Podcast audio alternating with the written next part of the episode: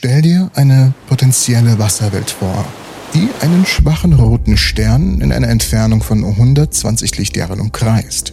Sie könnte jetzt nachweislich Leben beherbergen. Denn es hat all die chemikalischen Voraussetzungen dafür. Die Atmosphäre von K218b zeigt das Vorhandensein von Kohlendioxid und Methan, wie es Wissenschaftler allerdings zuvor bereits vorhergesagt hatten. Denn es ist ein Ozeanplanet mit einer wasserstoffreichen Atmosphäre. Es ist voll mit Wasser. Doch das haben wir bereits angenommen. Was viel wichtiger ist, ist ein verlockender Hinweis auf Dimethylsulfid.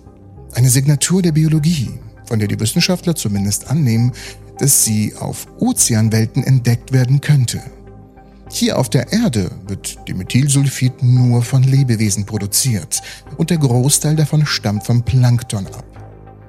Astronomen haben allerdings seit einiger Zeit ein Auge auf K218b geworfen. Und jetzt haben wir vielleicht den entscheidenden Beweis dafür, dass wir nicht mehr alleine sind.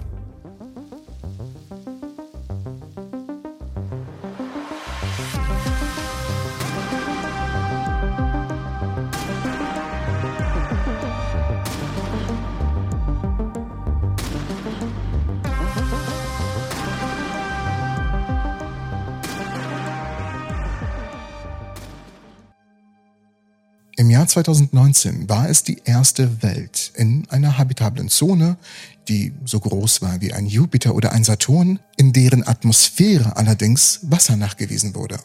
Die habitable Zone für Planeten ist der Abstand von dem Stern, in dem flüssiges Wasser auf der Oberfläche bestehen kann. Nicht so weit, dass es zu Eis gefriert, aber auch nicht so weit, dass es wegdampft. Und hier befindet sich unser Planet. Doch K218b ist ganz anders als die Erde, auch wenn die beide Wasser haben. Er ist mit etwa 8,6 Erdmassen und 2,6 Erdradien deutlich schwerer und größer und umkreist vor allem einen roten Zwergstern und das sogar ziemlich eng, nämlich einmal in 33 Tagen. Rote Zwergsterne sind jedoch kühler und schwächer als die Sonne, was bedeutet, dass K218b eine ähnliche Sonneneinstrahlung wie die Erde erhält. Die Forscher untersuchten K218b im Jahr 2020 und stellten fest, dass eine Bewohnbarkeit des Planeten möglich ist. Und es ist nun mal so, dass einige der Bedingungen in den Ozeanen dieser Welten könnten den bewohnbaren Bedingungen in den Ozeanen der Erde ähnlich sein. Das heißt, sie haben ähnliche Temperaturen, sie haben ähnliche Drücke, das Vorhandensein von flüssigem Wasser und Energie vom Stern natürlich. Es gibt dennoch viele offene Fragen, aber dies ist eine erste Vermutung in diesem frühen Stadium. Die Annahme ist, dass wenn sich mikrobielles Wasserleben in diesen Ozeanen auf die gleiche Weise wie auf der Erde bilden kann, einige der Biosignaturen ebenfalls üblich sein könnten. Dimethylsulfat ist eindeutig eine dieser Biosignaturen. Aber die Forscher brauchen eindeutig mehr Daten. Sie brauchten das James Webb Weltraumteleskop, um genauer in die Atmosphäre des Exoplaneten zu blicken und nach Anzeichen zu suchen. Und diese Daten haben sie jetzt bekommen. Mit den Nahinfrarotinstrumenten wie NIRSPEC und NIRIS des James Webb Teleskop beobachteten sie K218b, als er zweimal zwischen uns und seinem Wirtsstern kreiste. Anschließend untersuchten sie die Unterschiede im Licht des Sterns, die sich daraus ergaben, dass er die Atmosphäre des Exoplaneten durchquert hatte und durch deren Zusammensetzung verändert worden war. Als sie diese Veränderung auseinandernahmen, fanden die Forscher Hinweise auf Kohlenstoffmoleküle, Kohlendioxid und Methan. Und das Lichtspektrum enthüllte auch Hinweise, aber auch nur Hinweise auf Dimethylsulfid. Das bedeutet, dass die Beobachtungen nicht ausreichen, um festzustellen, ob K218b bewohnbar ist, aber wir sind verlockend nah dran. Was übrigens auch extrem verlockend wäre, wäre ein Abo auf dem Kanal. Verzeiht mir.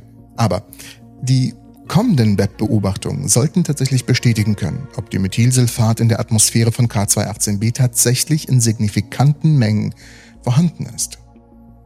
Doch wie könnte das Leben, das Dimethylsulfat produziert, auf Alienplaneten eigentlich wirklich aussehen?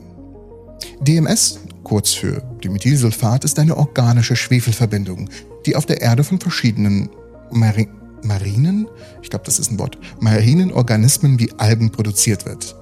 Es spielt eine wichtige Rolle in der Erdatmosphäre. indem es zu natürlich Wolkenbildung beiträgt und so auch das Klima beeinflusst.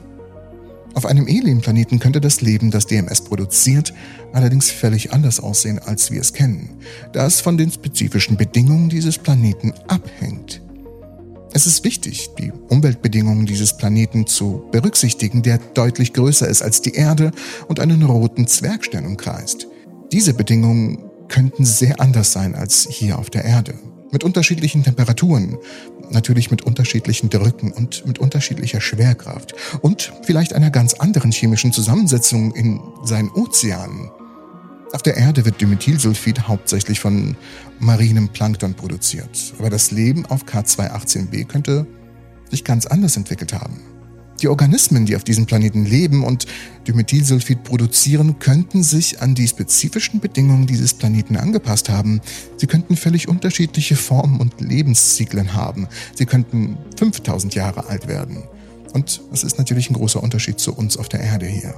Es ist aber auch möglich, dass sie andere Arten von organischen Molekülen als Energiequelle nutzen. Sie futtern also.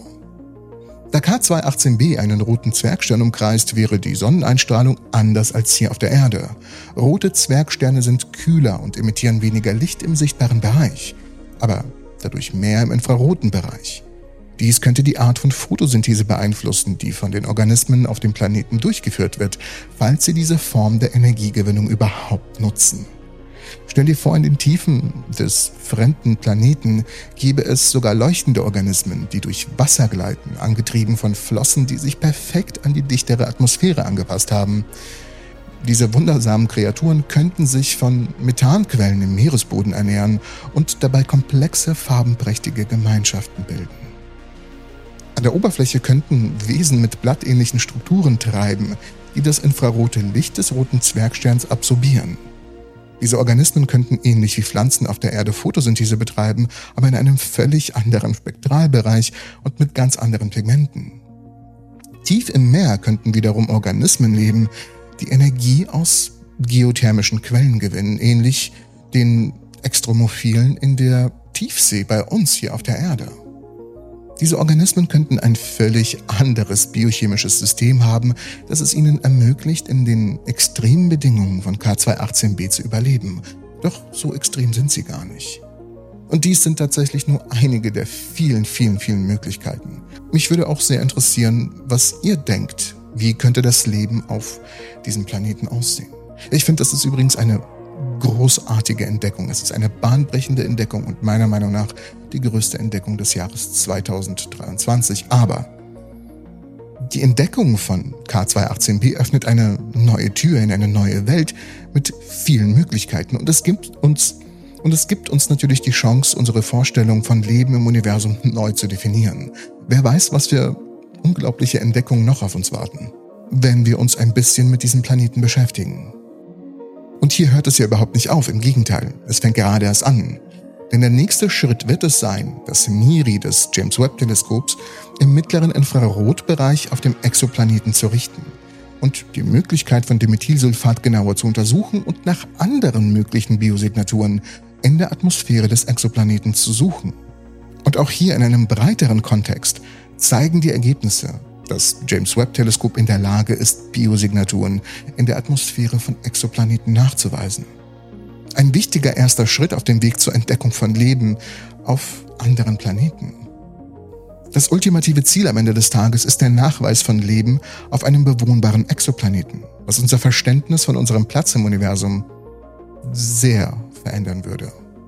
Die Ergebnisse sind sehr vielversprechend und sind für euch in der Videobeschreibung natürlich verlinkt. Schaut sie euch gerne an, schaut euch die wissenschaftlichen Berichte dazu an und bildet eure eigene Meinung. Ich bedanke mich fürs Zusehen und ihr müsst unbedingt diese Folge hier anschauen. Ansonsten werde ich super wütend und hetze Mikrobiologen auf euch. Ich hetze Mikrobiologen auf euch. Schaut das Video. Ich bedanke mich fürs Zusehen. Bis zur nächsten Episode. Der Entropy.